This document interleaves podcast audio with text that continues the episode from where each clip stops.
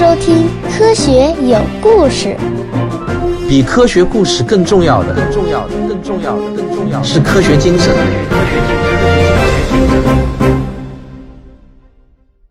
本期节目选自我的收费专辑《真假世界未解之谜》。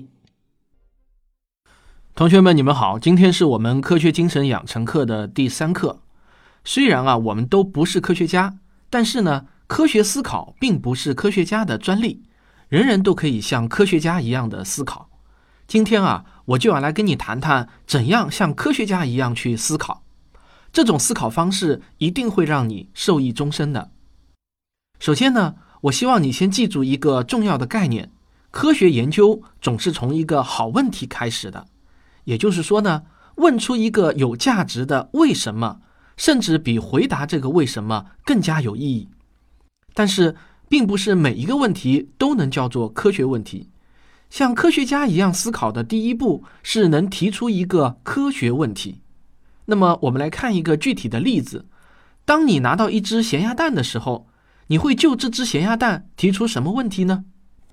我来说一些问题，看看有没有刚好和你想的是一样的问题。咸鸭蛋是从什么时候开始出现的？各地制作咸鸭蛋的方法有不同吗？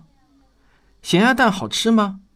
为什么咸鸭蛋的蛋白总是比蛋黄更咸呢？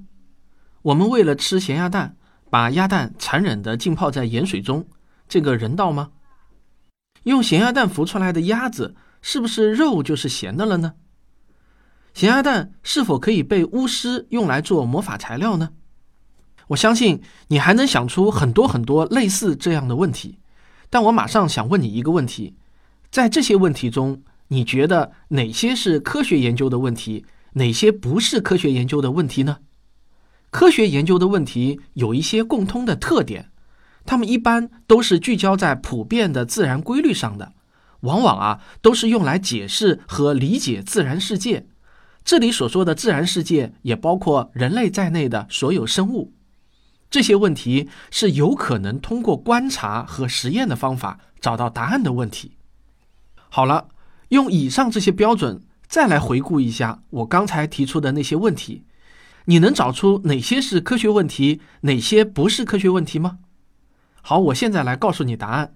在这些问题中，只有一个是典型的科学问题，它就是为什么咸鸭蛋的蛋白总是比蛋黄更咸呢？为什么这个问题才是科学问题呢？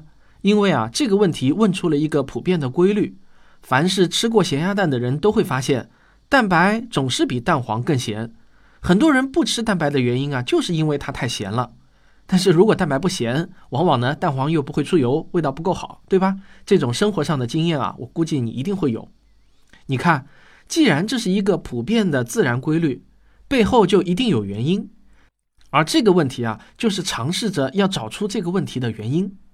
它的答案可以帮助我们理解和解释自然世界，而且这个答案还可以帮助我们制作出更好吃的咸鸭蛋。比如说，能不能通过特定的方法做出一只蛋白和蛋黄一样咸的咸鸭蛋呢？甚至能不能做出一只蛋黄是咸的，蛋白反而不是咸的咸鸭蛋呢？好了，如果你听明白了我以上的分析。那么，我们可以再来试着分析一下其他那些问题为什么不是科学研究的问题呢？咸鸭蛋是从什么时候开始出现的？各地制作咸鸭蛋的方法有不同吗？这是一个有关人文历史的问题，它并不能揭示普遍的自然规律。但是我必须要告诉你，我并不是说啊，只有科学问题才是一个好问题。有关人文历史的问题也可以是一个好问题，也可以有研究的价值。但是我们要知道，这些不是科学家关心的问题。下一个问题是：咸鸭蛋好吃吗？这是一个个人喜好差异的问题。这个问题本身呢，已经决定了它不会有确定的答案，因为不是每个人都喜欢吃咸鸭蛋。个人的喜好问题不是科学研究的范围，至少不是自然科学研究的范围。下一个问题是：我们为了吃咸鸭蛋，把鸭蛋残忍地浸泡在盐水中，这人道吗？这是一个涉及伦理、价值判断的问题，也不是科学研究的问题。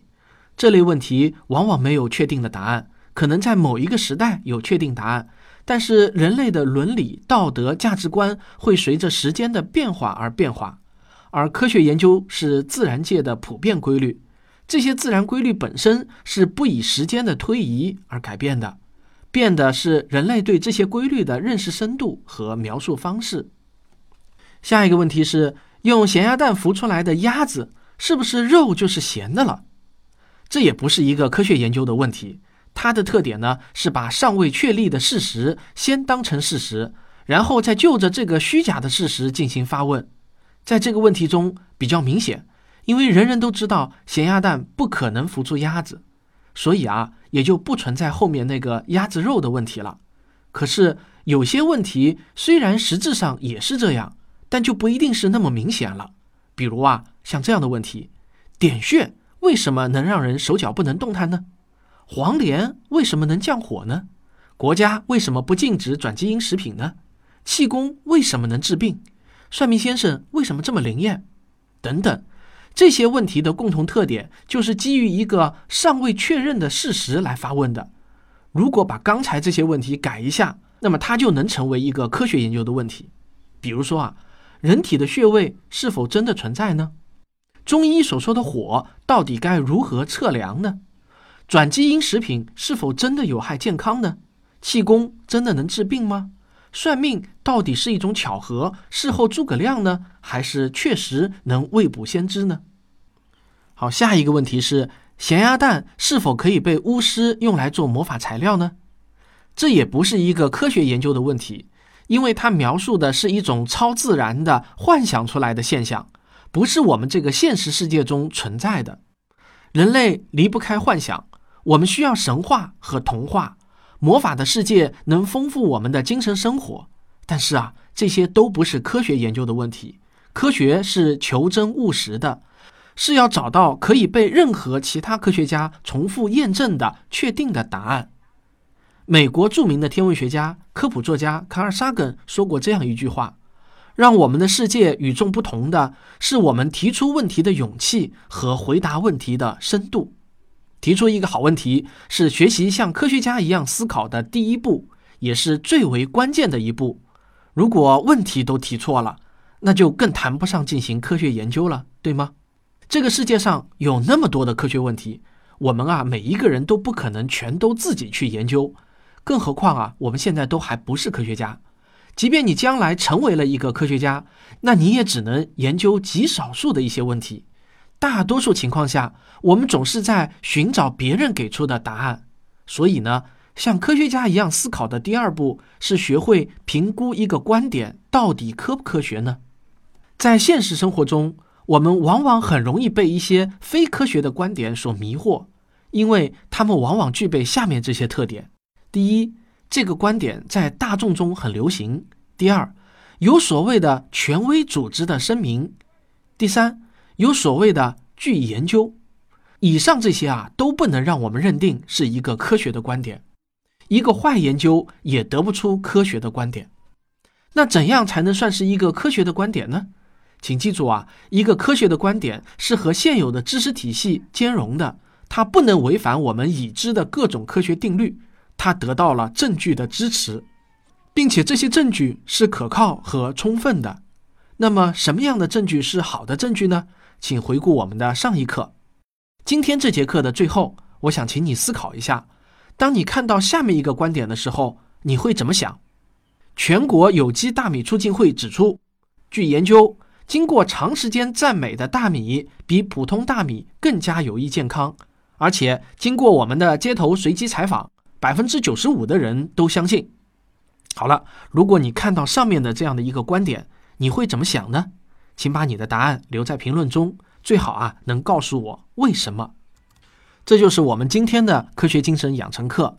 下一课呢，我要带你去了解一下更加有深度的科学思考是怎样的。好了，咱们下节课再见。